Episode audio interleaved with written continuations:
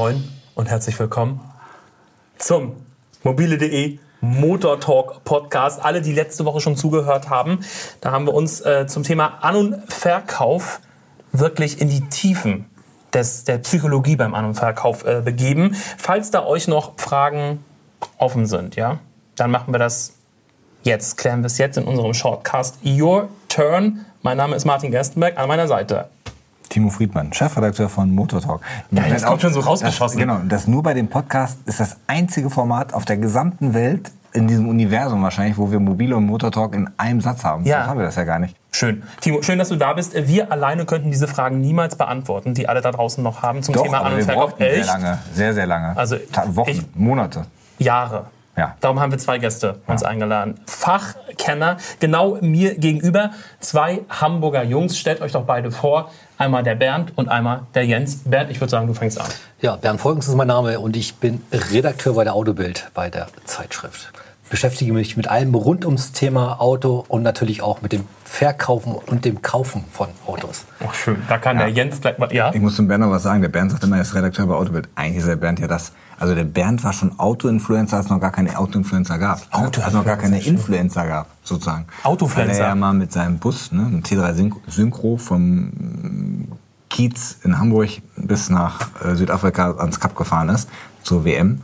Und dann bist du ja schon so was wie Social Credibility oder so heißt das heute, glaube ich. Ne? Für die jungen Leute, ihr könnt das alle besser als ich. Aber ne, heute hätte der Bernd einen Instagram-Channel wahrscheinlich oder einen Snapchat oder so. Aber hast du was Neues für deine Signatur, Bernd? Bernd Volkens, Autoflenzer. Ey, geil. Musste aber So. von Hamburg nach Flensburg ziehen. Jetzt der Jens. Jetzt der Jens. Ja, mein Name ist Jens Seltrecht, ich bin Betreiber der Garage 11 in Hamburg. Ich handle mit alten Autos, Youngtimer und Sportwagen, also nur mit Autos, die keiner braucht. Aber die alle wollen. Genau. Wir legen los mit der ersten Frage, würde ich sagen. Es ist ja ein Shortcast, wir haben keine Zeit. Erste Frage. Macht es Sinn, Preisverhandlungen bei Privatpersonen am Telefon zu führen, da man ja keinen schriftlichen Nachweis hat, wenn es hart auf hart kommt? Äh, also ich mache sowas nie. Oft kommt die Frage von, von potenziellen Käufern, die ähm, ähm, gerade wenn ich ein Auto verkaufe, die fragen nach dem letzten Preis, äh, lasse ich mich nicht drauf ein. Die, die Erfahrung ist einfach so, die stehen dann vor dem Auto und wollen dann nachhandeln, nachverhandeln. Das bringt nichts. Und äh, in die andere Richtung ne, genau das gleiche. Du musst ein Auto gesehen haben. Wie soll ich einen Preis beurteilen oder festlegen, wenn ich den Wagen nicht gesehen habe? Ohne Probefahrt und alles geht gar nicht. Und äh, das geht in beide Richtungen nicht. Jens, oder schreibst du das? Ja, im Prinzip schon, wobei ich halt ähm, 20 Prozent meiner Autos am Telefon verkaufe und die Leute einfach irgendwie mit dem Preis zurufen. Ich sage ja oder nein und dann ist der Drops gelutscht. Aber in der Regel sehe ich das genauso. Also ich selber, wenn ich mir ein Auto kaufe, hingehen, angucken und dann kann man über den Preis sprechen, nicht vorher. Das ist ja Quatsch. Erste Frage beantwortet. Willst du die zweite Frage machen? Wie viele Autos darf ich gewinnbringend mit Privatpersonen als Privatperson verkaufen? Gibt es eine Begrenzung? Du hast ja mal irgendwann damit angefangen mit dem Business, bevor du also glaub, offiziell Autohändler wurdest. Ich glaube, es ist, ähm, es ist so eine rechtliche Grauzone. Also jetzt mal rein wirtschaftlich gesehen, meine ich, sind es drei Autos. Und das, was du als Gewinn machst, ist ja eine Einkunft aus nicht selbstständiger Arbeit, musst du ja angeben. Und das ist, das ist, glaube ich, drei.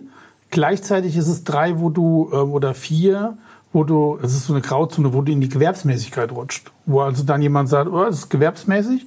Und dann bist du plötzlich steuerpflichtig, musst ein Gewerbe anmelden, dann geht der, geht's ganz böse. Dann reden wir von drei pro Woche, pro Jahr, pro, Pro Monat? Jahr. Pro Jahr. Pro Jahr. Das ist eigentlich nicht viel. Ja, wofür brauchst du drei Autos im Jahr? Kauf dir eins und fahr damit. Na, Sagt der Mann, Timo. der einen Hof voll hat. Jens, magst du dazu noch was sagen? Bernd, Meine ich ja, Entschuldigung, Jens, da. Äh, ich, ich bin ja Redakteur für eine Autozeitschrift und kein Autohändler. Ich habe keine Ahnung. Ähm, ja, äh, letztendlich ist es ja tatsächlich so. Also ich, ich habe tatsächlich relativ viele Autos, eine, eine große Sammlung, eine Halle voll und ähm, da kommt es auch immer mal vor, dass man ein Auto kauft und auch wieder verkauft, weil man sich dann doch wieder davon trennen möchte. Ähm, ja, es ist mit Sicherheit eine Grauzone und ich möchte nicht genau wissen, auf welcher Seite ich jetzt gerade stehe. Jens, Jens hebt den Finger. ich glaube, du möchtest eine sagen. Sache, äh, wo ich drauf achte, wenn ich sowas mache und auch Autos selber kaufe und verkaufe, privat auch. Wenn man ein Auto ein Jahr lang in seinem Besitz hat, es muss gar nicht angemeldet sein, also per Startdatum, nach einem Jahr ist der Gewinn steuerfrei. Das sollte man noch wissen. 365 Tage. Oh, das ist gut, dann bin ich sauber, weil meine Kisten stehen immer ewig bei mir. Genau, das ist dann, ist dann tatsächlich ist der Gewinn steuerfrei, wenn, Okay. man Gewinn, wenn man Gewinn erwirtschaftet. Danke, danke für die Info. Jens, die nächste Frage geht an dich. Gibt es speziell bei Oldtimer Dinge beim An- und Verkauf, die anders laufen bzw. beachtet werden müssen? Ja, Im Prinzip nicht. Also im Prinzip äh, gilt für alle Autos dasselbe. Nur bei einem Oldtimer hat man natürlich bedingt durch das Alter höhere Abnutzungsfaktoren wahrscheinlich oder Alterungsprozesse in gewissen Baugruppen, die man beachten muss und so weiter. Aber so dieses, wenn man sich ein Auto anguckt, der Zustand, ob es jetzt die Pedalgummis sind oder das Leder oder was, das gilt immer für, für Neuwagen genauso wie für ein ein Jahr altes Auto wie ein 20 Jahre altes Auto. Ja, vielleicht noch der Faktor Originalität ist natürlich. Also ja, gut, klar. Das ist natürlich ein großer Faktor auch. Gerade wenn man dann auf H-Kennzeichen gehen möchte und dann ist es so ein umgebasteltes Auto, vielleicht sogar schlimmstenfalls noch ein anderer falscher Motor drin oder so, da hast du natürlich unter Umständen äh, ein Problem, wenn du irgendwann mal auf das historische Kennzeichen gehen möchtest, mit dem du ja viel Steuern sparen kannst. Ja. Und wie sieht es eigentlich bei der persönlichen Haftung bei Gebrauchtwagen aus? Wenn ich jetzt meinen Eimer verkaufe und äh, muss ich da als Privatperson haften? Ja, musst als Privatperson haften. Das heißt, du musst in den Vertrag reinschreiben, dass du es unter Ausschuss der Gewährleistung verkaufst. Wenn du das nicht reinschreibst, musst du, gibst du automatisch Gewährleistung. Muss man echt vorsichtig sein. Da kann ich auch nur den Tipp geben, jedem sich einen ordentlichen Vertrag irgendwo runterzuladen. Tatsächlich habe ich Gibt's jahrelang ja bei Mobile. ist tatsächlich so, der von mobile.de, der Mustervertrag ist echt gut, weil er schön knapp ist. Beim ADAC ist er, hat er so viele Seiten gehabt früher. Da sieht man nicht durch. Ne? Habe ich mir einmal so. Ja, es ist zu kompliziert. Also der, so ein einfacher Vertrag und wo klar ist, dass der rechtlich einwandfrei ist. Das ist ganz wichtig. Und sag mal, ähm, gibt es ein europäisches Ausland, wo gerade Autokaufen besonders spannend ist? Gab mal eine Zeit lang Holland ganz spannend. Italien war mal ein Geheimtipp irgendwie für günstigere Autos. Ich finde, dass der Markt dadurch durchs Internet, auch durch Plattformen wie mobile, Autoscout, was auch immer, wird es ja immer transparenter und es gleicht sich tatsächlich an. Du kannst ja sehen, was kostet ein Auto dort, dort, dort und es wird immer transparenter, immer durchsichtiger der Markt. Man kann halt Zustände besser, also man kann jetzt sagen, wenn ich in Italien, in Portugal oder in Spanien ein Auto kaufe, dann habe ich wahrscheinlich die Chance, dass ich ein rostfreies Auto kaufe. So, ne? Aber ja. Du? Ja, sehe ich ähnlich. Sehr transparent alles durch die, durchs Internet und so. Man, es gibt bestimmte Ecken, Dänemark zum Beispiel, wenn man wirklich auf sehr alte Autos steht, da kriegst du tatsächlich noch so Vorkriegskisten zum Teil und so, wenn man sich ein bisschen auskennt. Also es gibt schon noch so Märkte, die ein bisschen anders sind als unser Markt, aber grundsätzlich ist eine absolute Transparenz durch Netz. Wir hatten es letzte Woche schon in einem Podcast zum äh, An- und Verkauf von Gebrauchtwagen. Da haben wir über die Schwackeliste kurz geredet. Die Frage hätte auch von mir kommen können vor zehn Jahren. Was ist eine Schwackeliste? Das ist eine Möglichkeit der Preisfindung letztendlich. Das sind Marktbeobachter, die beurteilen halt den Wert oder die beobachten halt die Verkäufe von Fahrzeugen und ähm, ermi- versuchen dann so möglichst einen realistischen Marktwert für das Fahrzeug zu bestimmen. Da fließt dann auch eine Kilometergeschichte mit ein, ein Faktor für mehr Leistung oder mehr Laufleistung, weniger Laufleistung. Auch das Zubehör wird damit berechnet.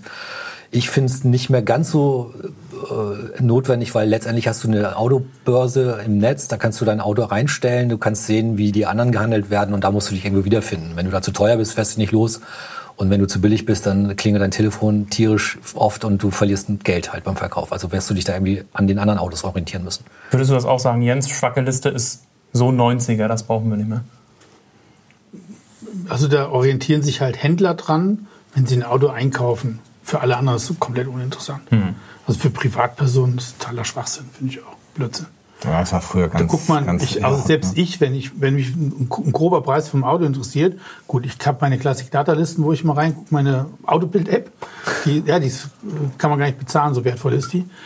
Ähm, und sonst gebe ich auch in mobile die Grunddaten ein, zack, und dann hast du irgendwie 20 Autos, dann hast du so einen Mittelwert, das zählt viel mehr. Und der Händler, klar, die Schwackelisten, der geht nach einer Schwackeliste. Und meistens sind das Preise, die willst du als Privatmann gar nicht hören, die der dann sagt. Zieht sie die Schuhe aus, so billig ist das. Als ihr so angefangen habt damals äh, mit eurer Autoverkaufskarriere, was, war so, was waren so die Fragen, die euch da so brennend auf der Seele lagen? das ist eine gute Frage. nee, also Wie viel Geld kann ich verdienen in kürzester Zeit? Ich, ich, ich, ich, bin- ich reich und berühmt. Ich war immer so ein Typ, der aus dem Bauch heraus. Ne? Also ich mag Autos halt, ne? Und ähm, ich mag auch alte Autos. Ähm, deswegen mag ich auch die Garage 11. Und ähm, ähm, das ist halt ein großer Spaß, irgendwie so eine Kiste irgendwie mal zu besitzen. Und bei mir ist halt so, ich, ich habe Bock auf ein Auto und ich will immer was Neues haben. Und aber dann verliere ich auch die Lust dann wieder dran und so. Das heißt, das ist der, letztendlich der Grund, warum ich überhaupt ähm, ein Auto kaufe oder auch verkaufe. Ne? Das ist der Spaß an dem Neuen oder an dem, an dem Unbekannten.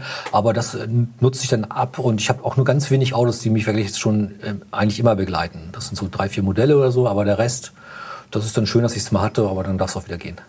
Timo, die Fragen unserer User und Hörer haben wir durch. Hast du noch eine Frage? Du suchst ja schon äh, ein Ja. Winterauto, ne? Nee, ich suche ich suche ja immer alles, aber ich äh, würde mir nochmal Expertentipps hier abholen. Ähm, habt ihr eine, eine Price Range? Ich äh, gebe mal zwei unterschiedliche Linien vor und einen heißen Tipp, den ihr im Moment empfehlen würdet. Also für Bernd, sage ich mal, 10.000, 15.000 Euro für einen guten Youngtimer vielleicht. Und äh, für den Jens gehen wir mal auf 25, 30. Muss ja bezahlbar sein. Ich weiß, deine Autos bei Garage 11 sind teurer, da, sonst, wir wollen es ja nicht so einfach machen. Es soll ja ein bisschen spannend sein. Also bei mir ist, es, äh, wäre es dann sofort der 944.